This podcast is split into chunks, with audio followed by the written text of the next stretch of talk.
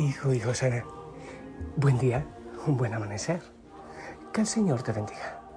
Oh, yo estoy disfrutando aquí. Bueno, que disfruto tanto, tanto en la presencia del Señor, en este silencio, en esta soledad, acompañada por Él, por la Virgen, por los santos, por los ángeles. Bueno, es especial. Espero que también tú estés muy bien y que estés viviendo profundamente el retiro, tómalo en serio. Yo no estoy muy exigente, así dando muchas cosas que hacer, pero espero que tú sí lo tomes con seriedad. Y si es el Señor quien quiere obrar en ti, así que hay que darle importancia. Que venga el Espíritu Santo y nos acompañe, que toque nuestro corazón, que toque nuestra vida toda. Pedimos también al ángel de la guarda que nos acompañe que esté pilas, despiertos, porque para tanta tontería que a veces hacemos en la vida, le damos trabajo al ángel de la guarda. Que la Virgen María interceda por nosotros. Y bueno, ahí estamos orando los unos por los otros en esta familia espiritual. Oro por ti. Que el Señor te bendiga, te acompañe, que Él traiga sanidad, que Él traiga libertad, que Él traiga gozo a tu vida. No te olvides orar también por los sacerdotes insistentemente. Ah, bueno, y claro que sí, oramos por los benefactores, por los que luchan de tantas maneras por esta obra de Dios. Eh, bueno, es que no he preparado los lentes, pero así, así está bien. Eh, vamos a, a, ver el Apocalipsis, ¿te parece? Complicadito, pero hermoso. Apocalipsis 14, del 14 al 19. Yo, Juan, miré y en la visión apareció una nube blanca estaba sentado encima, uno con aspecto de hombre, llevando en la cabeza una corona de oro y en la mano una hoz afilada. Del santuario salió otro ángel y gritó fuerte al que estaba sentado en la nube. Arrima tu hoz y ciega.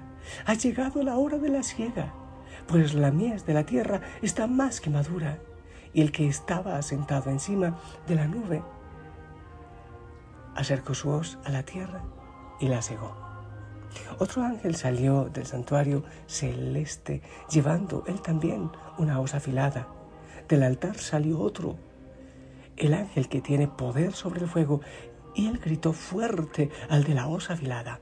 Arrima tu hoz afilada y vendimia los racimos de la viña de la tierra, porque las uvas están en sazón. El ángel acercó su hoz a la tierra y vendimió la viña de la tierra y echó las uvas en el gran lagar del furor de Dios. Pisotearon el lagar fuera de la ciudad y del lagar corrió tanta sangre que subió hasta los bocados de los caballos en un radio de 60 leguas. Palabra de Dios. Bien. Em, a ver, el Evangelio es Lucas 21, 5, 11. Solo voy a mirar la primera parte. En aquel tiempo algunos ponderaban la belleza del templo por la calidad de la piedra y los exvotos. Jesús les dijo, esto que contemplan llegará un día en que no quedará piedra sobre piedra. Todo será destruido. Y después dice se alzará pueblo contra pueblo y reino contra reino. Habrá grandes terremotos y en diversos países epidemias, hambre. Habrá también espantos y grandes signos en el cielo. Bien. Uno puede decir, perdido, ¿dónde quedó el Señor misericordioso? Hay, hay un error, ¿sabes? En creer que el Dios del Antiguo Testamento era cruel, malo y sanguinario y el del Nuevo Testamento alcahueta. Mm, no, no, no es así. No me voy a detener mucho en eso, pero no es así. Es el mismo Dios, amoroso y misericordioso, pero es un Dios de justicia. Es un Dios de justicia. supongamos que un, hijo pequeño, que es muy mimado, que la mamá, papá se enternecen con él y, le dan por cariño, pero está en peligro, se va a ir a un precipicio. Ahí no hay miramientos ni, ni ternura. Uno se lanza y le agarra para que no se vaya al precipicio. Bueno, el Señor es así. Es un Padre que tiene corazón de madre y es infinito en misericordia. Oiga, pero también es justo. Es justo. Eso debemos, debemos entender. muchísima misericordia, pero es justo, no es un Dios tonto, que es el problema, que a veces, eh, no, pues es que es, tan bueno, pero es que... lecturas como la de hoy, ah, que sí, que está hablando de la justicia de Dios, y debemos, obviamente, creer como creemos en la parábola del Padre misericordioso y el Hijo pródigo, o de la oveja perdida que después fue encontrada. Debemos creer también en esa justicia de Dios. Dios es un Dios justo. Y yo creo que lo que nos debemos centrar nosotros es, mira, sí estamos en los últimos tiempos, no estoy diciendo que el mundo se va a acabar estos días, pero sí estamos en los últimos tiempos.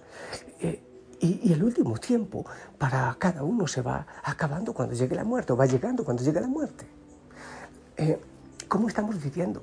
Yo creo que lecturas como esta, palabras como esta, nos debe cuestionar acerca de cómo estamos viviendo. ¿Qué conversión estamos todavía deteniendo? ¿Qué cosas no, no hemos decidido hacer y seguimos aplazando?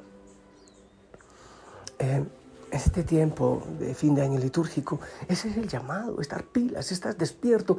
Es que el enemigo adormece, adormila, el diablo nos estupidiza. Y por eso hay tanta cosa y sacan un jueguito y otra cosita y otra cosita para vivir adormilados y no vivir y no disfrutar la vida, pero también para no darnos cuenta hacia el abismo que estamos caminando. Yo, insisto, no quiero ser profeta de destrucción porque Dios es amor, Dios es misericordia, pero, pero nosotros somos quienes nos ponemos el revólver en la sien y estamos a punto de disparar. Eso es lo que vive la sociedad. Entonces, sin estar amargado, entristecido, pero ser realistas. ¿Qué debemos decirle al Señor? ¿Es que no ha sido misericordioso? ¿Es que no nos ha anunciado? ¿Es que no nos has dicho lo que tenemos que hacer? Oye, pero si nos dio hasta su hijo único.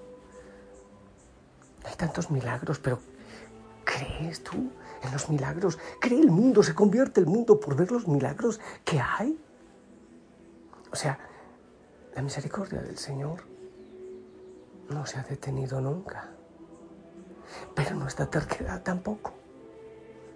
Entonces, estas lecturas, primero, número uno, debe llevarnos a ti, a mí, a preguntarnos cómo estamos viviendo, si estamos aplazando nuestra verdadera conversión. ¿Sabes qué? Hay una cosa que a mí no me gusta. Y te lo digo, oh, precioso. Es que veo por ahí un pajarito verde, pero qué hermosura. Una cosa que a mí no, y no me pasa de, de la garganta. Seamos buenas personas, eso no me pasa. O sea, sí, debemos ser buenas personas. Yo he escuchado eso, seamos buenas personas. No, es que el Señor no nos invita a ser buenas personas. Nos invita a dar la vida. Nos invita a ir un poco más allá. Gente muy buena persona, sí, yo sí rezo, yo no lo hago mal a nadie, pero ¿le haces bien al mundo? ¿Le haces bien el reino de Dios? O sea, sí, todo bonito. No, no se trata de todo bonito. No se trata de no pelear con nadie. No, es que no decimos ni lo que debemos decir. O sea, se trata de ver si realmente estamos dejando el pelo en el alambrado, si estamos dejando el pellejo, como tantos mártires, como tantos santos han dejado el pellejo por Jesucristo. Ay, buenitos, así no. Yo cumplo, uy, cumplimiento, qué horrible, el cumplimiento. Yo voy a la misa, los domingos y todas las fiestas de guardar. Yo Oye, no, se trata no solo de cumplimiento, se trata de dar la vida, de dejar el pellejo. Y eso es lo que el Señor nos cuestiona con esta palabra. Estamos dando lo que tenemos que dar en este momento, que es momento de persecución, que es momento, momento de lucha. Ya estamos convertidos. Bueno, nunca vamos a estar definitivamente solo en la eternidad, pero estamos en un proceso de, de conversión.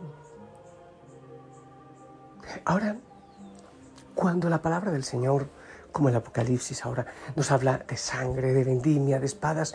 Es que eso no es nuevo para nosotros. En el altar se derrama sangre todos los días. Y los mártires han derramado la sangre y la siguen derramando. No nos puede asombrar. No nos asombra de los ángeles que habla el Apocalipsis, porque siempre estás con nosotros. El problema es que si no vivimos todas esas verdades de la iglesia, pues entonces asumimos como novedoso lo que nos está diciendo la palabra del Señor en el Apocalipsis. Es decir, si estoy con el Señor, ¿a qué temer? A nada temeré si tú estás conmigo, dice por ahí una canción. Pero ¿a qué voy a temer si el Señor es mi defensor? Si yo opto por Él, si yo opto por decirle que sí cada día, por convertirme, por amarle, pues entonces no tengo miedo.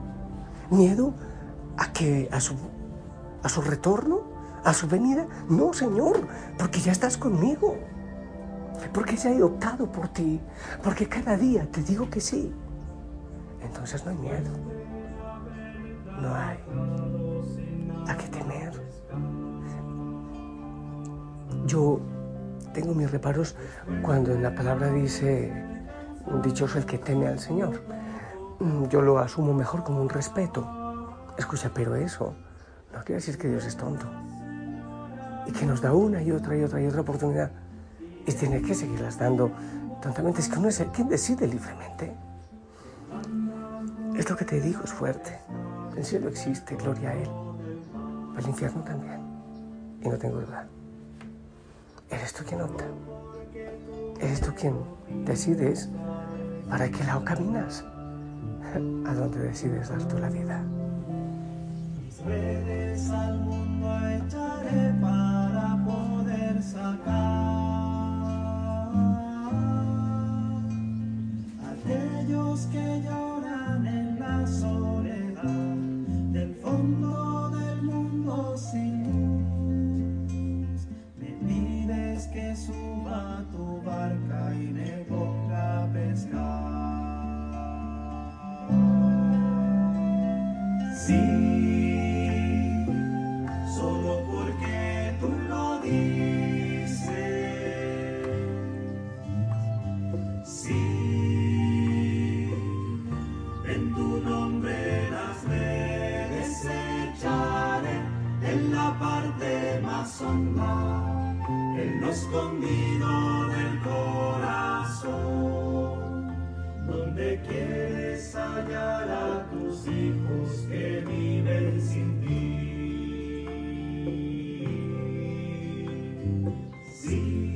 Señor,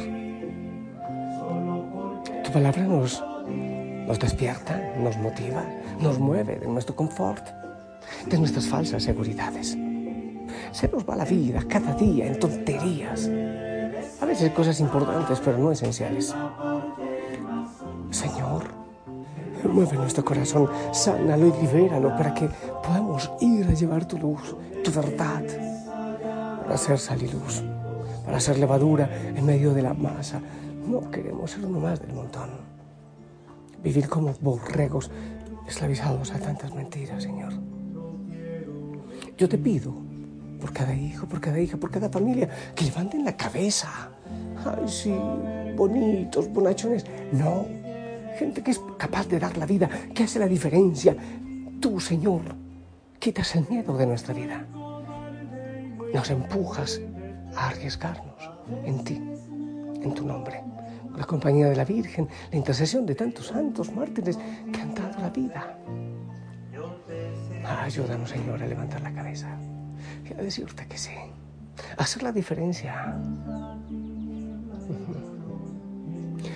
Bendícenos, Señor, te lo ruego. Bendícenos y sácanos de las tinieblas. Bendice cada corazón, cada historia. En el nombre del Padre, del Hijo, del Espíritu Santo.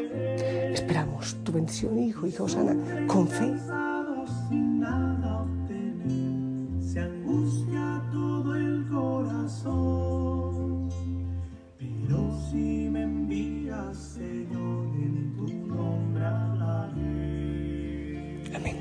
Gracias.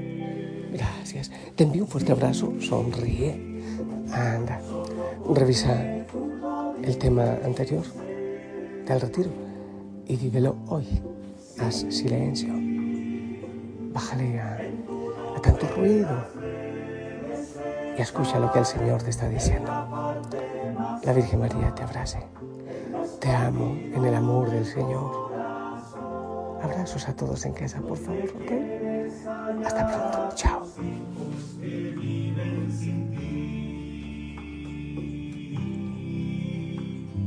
Sí,